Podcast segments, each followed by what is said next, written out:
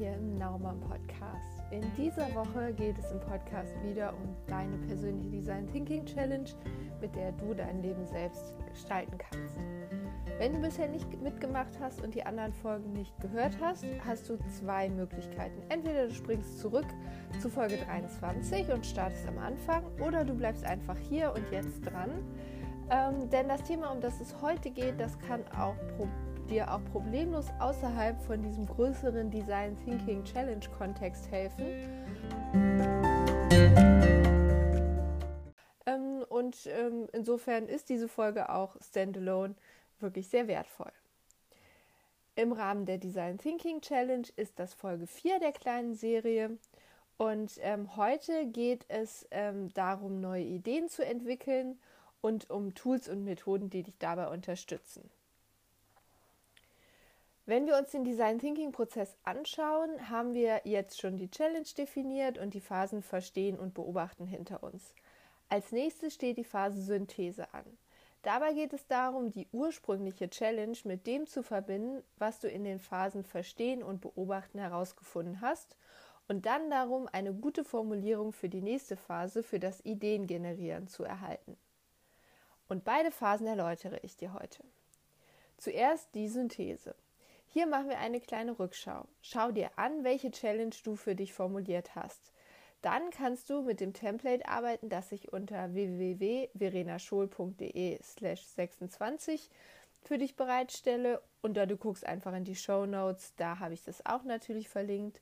Oder du nimmst dir einfach einen weißen Zettel und schreibst es selbst auf, kein Problem. Was solltest du aufschreiben? Welche Adjektive beschreiben mich vor dem Hintergrund der aktuellen Challenge? Das ist die erste Frage. Und wenn du dir jetzt deine Challenge anschaust und ähm, überlegst, was du in den vergangenen Wochen über dich persönlich herausgefunden hast, was sind die Worte, die dich dann am besten beschreiben? Die dann einfach notieren. Als zweites, welche Bedürfnisse habe ich vor dem Hintergrund der aktuellen Challenge? Und da notierst du dir, was dir jetzt gut tun würde, was dir vielleicht auch fehlt. Worum geht es eigentlich in deiner Challenge? Was steckt für dich dahinter? Danach kommen wir zum absoluten Kern der Sache. Die Formulierung, die zu deiner Fragestellung im Rahmen der Ideenfindung zu deiner Brainstorming-Frage werden wird. Und da nutzen wir die Formulierung, es wäre bahnbrechend, wenn, Pünktchen, Pünktchen, Pünktchen.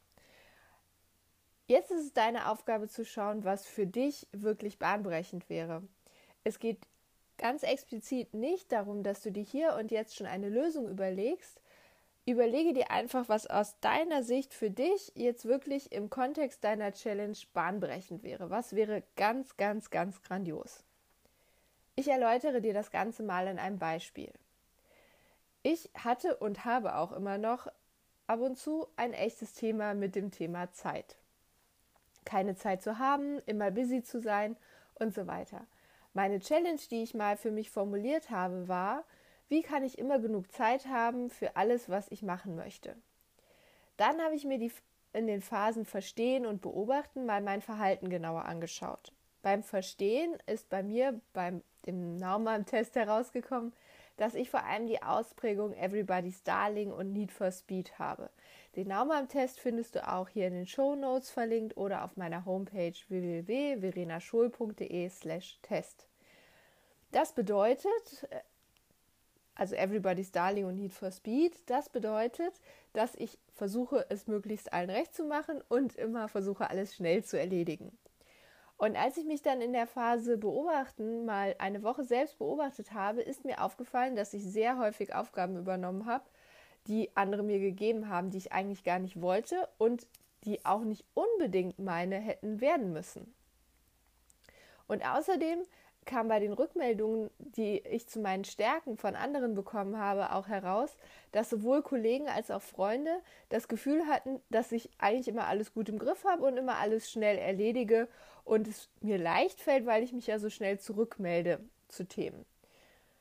Und das haben sie als Stärke empfunden. Und sie fanden mich immer sehr hilfsbereit. Was ja eigentlich irgendwie sehr schön ist, aber in Summe gab mir das dann doch zu denken. Und bei den Adjektiven, die mich beschreiben, habe ich dann schnell und hilfsbereit notiert.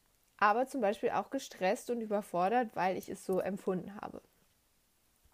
Bei Bedürfnisse habe ich aufgeschrieben, also so ein Bedürfnis, was in mir drin ist, ist schon, andere zu unterstützen, aber auch Dinge schnell abzuarbeiten und ich wünsche mir weniger Stress zu haben und mehr Zeit für mich. Also das stand irgendwie so dahinter. Und als ich das für mich notiert habe, ist mir dabei klar geworden, dass ich aus eigenem Antrieb heraus und sehr schnell immer wieder neue Aufgaben übernommen und erledigt habe, die ich streng genommen gar nicht hätte machen müssen. Und dass ich dabei einfach keine Priorität auf die Dinge gelegt habe, die mir für mich persönlich wichtig sind. Wie zum Beispiel einfach mehr Zeit zu haben. Bei der bahnbrechenden Formulierung habe ich das dann so formuliert. Ich habe gesagt, es wäre bahnbrechend, wenn ich immer die Zeit hätte, all das zu tun, was ich gern tun möchte. Und jetzt wissen wir ja alle, dass das äh, Leben kein Wunschkonzert ist. Und ähm, gerade als Mutter und dann noch als berufstätige Mutter es viele Anforderungen gibt, die man erfüllen muss. Trotzdem habe ich mich für diese Formulierung entschieden, weil etwas Bahnbrechendes sollte auf jeden Fall eine bei einer Formulierung etwas sein, was du nicht morgen automatisch erreichst oder was sowieso er erreichbar ist. Dann ist es kein erstrebenswertes Ziel und dann hast du in der Phase Ideenfindung nämlich auch nicht mehr genug Platz für deinen Lösungsraum und Ideenraum. Also dann ist es zu eingeschränkt, wenn es nicht eine wirklich bahnbrechende Geschichte ist. Jetzt habe ich gerade gesagt, dann hast du in deinem Lösungsraum nicht mehr genug Platz in der Ideenfindung. Was bedeutet das mit dem Lösungsraum? Dazu habe ich noch ein anderes Beispiel für dich. Ähm, wenn du denn deine bahnbrechende Formulierung gefunden hast. Also mach einfach mal die drei Schritte, wenn du magst, die Adjektive über dich, was sind deine Bedürfnisse und dann die bahnbrechende Formulierung. Und wenn du den Podcast jetzt, so wie ich Podcast höre, äh, hörst, während du gerade ähm, draußen unterwegs bist oder ähm, das Geschirr in die Spülmaschine räumst oder die Wäsche faltest, dann kein Problem. Du kannst das natürlich auch für dich so im Kopf machen.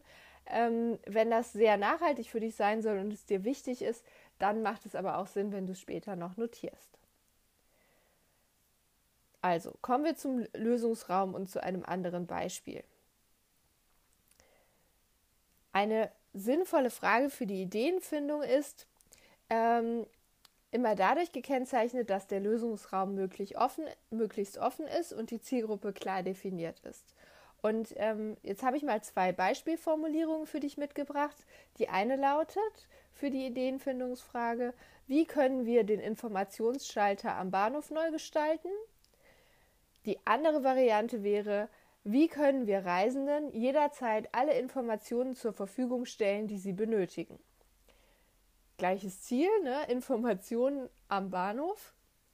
Und ähm, trotzdem ist der, ähm, sind die Fragen sehr unterschiedlich gut geeignet, um sie als Brainstorming-Frage im Rahmen der Ideenfindung beim Design Thinking einzusetzen.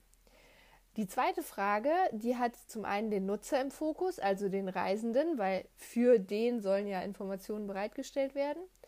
Und ähm, zum anderen öffnet sie den Lösungsraum sehr schön, weil sie sagt einfach nur jederzeit alle Informationen zur Verfügung stellen. Und da gibt es ja sehr, sehr viele Möglichkeiten. Die, zweite, äh, die erste Formulierung, die mit dem, wie können wir den Informationsschalter am Bahnhof neu gestalten, ähm, ist sehr eng. Also einmal ist der Nutzer nicht im Fokus, der kommt nämlich gar nicht vor in der Formulierung. Und zum anderen ähm, geht es hier rein um einen Informationsschalter. Und wenn wir über das Thema Informationen nachdenken, ist ein Schalter wahrscheinlich nicht mehr die einzige Lösung, die uns da einfällt. Trotzdem ist der Lösungsraum schon auf das Thema Informationsschalter begrenzt. Okay, jetzt zurück zu dir. Was ist deine bahnbrechende Formulierung? Dann schau dir diese jetzt einfach mal an und formuliere sie um. Meine bahnbrechende Formulierung war, es wäre bahnbrechend, wenn ich Zeit hätte für alle äh, Dinge, die ich gerne tun möchte. Und das kann man dann umformulieren, ganz einfach in, wie kann ich die Zeit äh, finden äh, für alle Dinge, die ich gerne tun möchte? Oder wie kann ich es erreichen, dass ich Zeit habe für all die Dinge, die ich gerne tun möchte? Und dann im nächsten Schritt, und das ist das, was du eigentlich zu jeder Fragestellung, die du so hast, auch im Alltag einfach mal machen kannst, selbst wenn du dir nicht so einen ganzen Prozess anschaust und das Ganze nicht erst durch alle Phasen durchschleifst, macht es Sinn, so eine kurze Ideenfindung vielleicht das eine oder andere Mal einfach zu machen, wenn du vor einer Fragestellung stehst in deinem Alltag, die für dich gerade nicht so einfach zu lösen ist. Und ähm, deshalb stelle ich dir heute einen meiner Favoriten für diese Phase Ideenfindung vor. Und ähm, das ist ein ganz einfaches ähm, Silent Brainstorming. Und dazu legst du einfach deine formulierte Brainstorming-Frage, also die mit Wie kann ich, ähm, so hin, dass du, dass du sie gut sehen kannst. Und dann nimmst du dir einen Stift und einen Stapel Klebezettel und dann setzt du dir ganz bewusst eine sehr kurze Zeitspanne, in der du versuchst, eine bestimmte Anzahl von Ideen aufzuschreiben.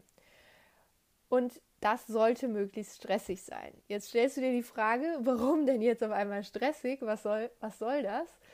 Ähm, so ein bewusster ähm, Zeitstress über eine kurze Zeitspanne hilft dem Gehirn noch ein Stückchen weiter zu denken, also nochmal so in die tiefsten Windungen irgendwie reinzukommen.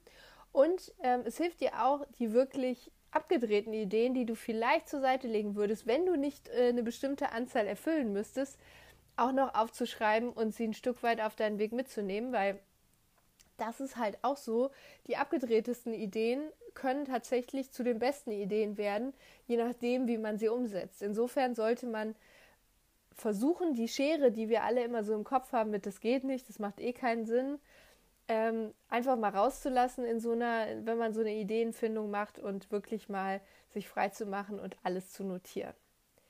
Und ähm, ich habe das getestet mit unterschiedlichen Gruppen, aber auch mit mir selbst und ähm, ich finde drei Minuten Zeit für mindestens zehn Ideen, das ist was, was richtig knackig ist. Also da musst du dich schon echt anstrengen auch das aufzuschreiben so schnell in der Zeit, aber ähm, es ist total effizient und auch effektiv, weil du kommst auch auf wirklich gute Sachen. Also schau dir einfach deine persönliche Frage an, nimm dir, stell einen Timer auf drei Minuten und dann ab dafür zehn Ideen auf Post-its schreiben, immer eine Idee pro Post-it. Und wenn du die zehn Ideen notiert hast, dann hängen sie für dich gut sichtbar auf und dann kannst du jetzt schauen, ob da Ideen dabei sind, die vielleicht zusammengehören oder ob Dinge dabei sind, die sich gegenseitig ausschließen. Und wenn du dann alle Ideen sortiert hast, dann such dir deine ein bis zwei Lieblingsideen aus und mit denen machst du dann einfach direkt noch eine zweite Runde und versuchst innerhalb von fünf Minuten jetzt, weil so der zweite Schritt, der erfordert doch noch ein bisschen mehr Nachdenken und soll ein bisschen tiefer gehen fünf Minuten noch fünf Konkretisierungen zu deiner persönlichen Lieblingsidee aufzuschreiben, die du weiter verfolgen möchtest. Um das für dich so ein bisschen anfassbarer zu machen, was dabei passieren kann, ähm, erläutere ich dir jetzt nochmal hier, was bei mir dabei rausgekommen ist, sich als herausgekommen ist, als ich mich mit dem Thema Zeit beschäftigt habe und mit meiner Brainstorming-Formulierung, wie kann ich es schaffen, dass ich immer die Zeit habe, all das zu tun, was ich gern tun möchte. Und die zehn Ideen, die ich im Silent Brainstorming dazu gesammelt habe, waren erstens Kalenderblocken, zweitens Handy ausschalten, drittens Wochenplanung für Zeit für mich machen, viertens öfter Nein sagen, fünftens Haushalt besser organisieren, sechstens früher aufstehen, siebtens weniger Trash-TV schauen, achtens Hilfe im Haushalt organisieren, neuntens schneller arbeiten und zehntens nicht versuchen, perfekt zu sein. Und dann habe ich das Ganze für mich sortiert im nächsten Schritt und habe geschaut, was passt eigentlich zusammen. Also Kalenderblocken, Wochenplanung und schneller oder im zweiten Schritt habe ich mir dann überlegt, es sollte doch besser cleverer arbeiten. Das gehört für mich zur gleichen Kategorie, also zum Thema Arbeitsorganisation im weitesten Sinne. Die zweite Kategorie war bei mir das Thema Haushalt. Da hatte ich besser organisieren oder anders Hilfe holen ähm, als Ideen aufgeschrieben. Die nächste Kategorie für mich war öfter Nein sagen und nicht perfekt sein wollen. Und früher aufstehen und weniger ähm, Fernseh gucken hängt für mich tatsächlich zusammen, weil je länger ich abends vor dem Fernseher hänge, umso schwieriger ist es für mich, morgens wirklich früh aus den Federn zu kommen. Das Handy war aus meiner Sicht so ein Thema, was für sich steht. Ähm, Dazu mache ich bald auch mal eine Podcast-Folge. Wie kann man das Handy für sich arbeiten lassen und nicht gegen sich? Weil ich glaube, dass dieses kleine, dieser kleine digitale Begleiter, den wir alle haben, ähm, vom Unterstützer sehr schnell zum Feind werden kann, aber wenn man es gut nutzt, dann ist es halt wirklich wertvoll. Also dazu kommt bald nochmal eine Podcast-Folge. So, dann habe ich mir angeschaut, okay, wo möchte ich jetzt weiter dran arbeiten? Was ist für mich der größte Hebel? Und vor dem Hintergrund, dass man mich ja irgendwie bei meinen Stärken als so hilfsbereit bezeichnet hatte, habe ich mir überlegt, dass das Thema Nein sagen und nicht perfekt sein, also nicht perfekt für andere da sein, zum Beispiel dann, auch wirklich äh, ein sinnvolles Thema sein könnte und habe zu diesem Thema dann nochmal die Vertiefungsrunde mit der Ideenfindung gemacht und habe da nochmal Konkretisierungen aufgeschrieben. Also wie könnte ich denn Nein sagen und wie, was hilft mir denn dabei, nicht perfekt sein zu wollen? Und dann habe ich gefunden, ähm, freundlich, aber bestimmt Nein sagen, also wirklich Formulierungen überlegen. Wie kann ich denn gut Nein sagen? Nicht aus Reflex ja, ja sagen, sondern ablehnen, sobald ich nicht total begeistert von einem Thema bin. Also wenn es nicht ja super gerne ähm, so gedanklich ist, wenn man von der Anfrage hört, dann einfach sagen, äh, nein, danke, direkt. Ähm, Alternativen vorschlagen, wenn ich Nein sage. Also vielleicht habe ich ja eine alternative Idee für jemanden, der bei mir anfragt. Das kann ich ja dann auch benennen und helfe vielleicht so dann trotzdem weiter. Äh, ganz praktisch äh, habe ich so den Klassiker dann auch nochmal aufgeschrieben wenn ich in Meetings bin, dann ein Glas Wasser zu trinken in dem Moment, wo die Aufgaben verteilt werden, um nicht zu schnell schon zu reagieren. Ich kann das nämlich, das weiß ich von mir, ganz schlecht aushalten, wenn jemand sagt, wer übernimmt das Thema denn? Und dann passiert drei Sekunden nichts, dann bin ich eigentlich schon, dann denke ich eigentlich schon so, es kann jetzt nicht wahr sein, das muss doch jemand nehmen, komm, ich nehm's. Und äh, eigentlich total ohne Druck, weil es hat ja auch kein anderer reagiert. Insofern nehme ich mir dann die Zeit, einfach ein großes Glas Wasser zu trinken. Dann ähm, habe ich mir vorgenommen, äh, zu dem Zeitpunkt Feedback einzuholen, ganz bewusst, bevor ich mit der Arbeit fertig bin, um gegen irgendwelche Perfektionismus-Tendenzen anzukommen. Also einfach mal Rückmeldungen einholen und vielleicht empfinden andere das ja sogar schon als fertig. Dann könnte ich es auch einfach so lassen. Und gut ist gut genug als Mantra an den Kühlschrank zu hängen es waren jetzt sogar sechs äh, Sachen, die mir dann als Konkretisierung eingefallen sind.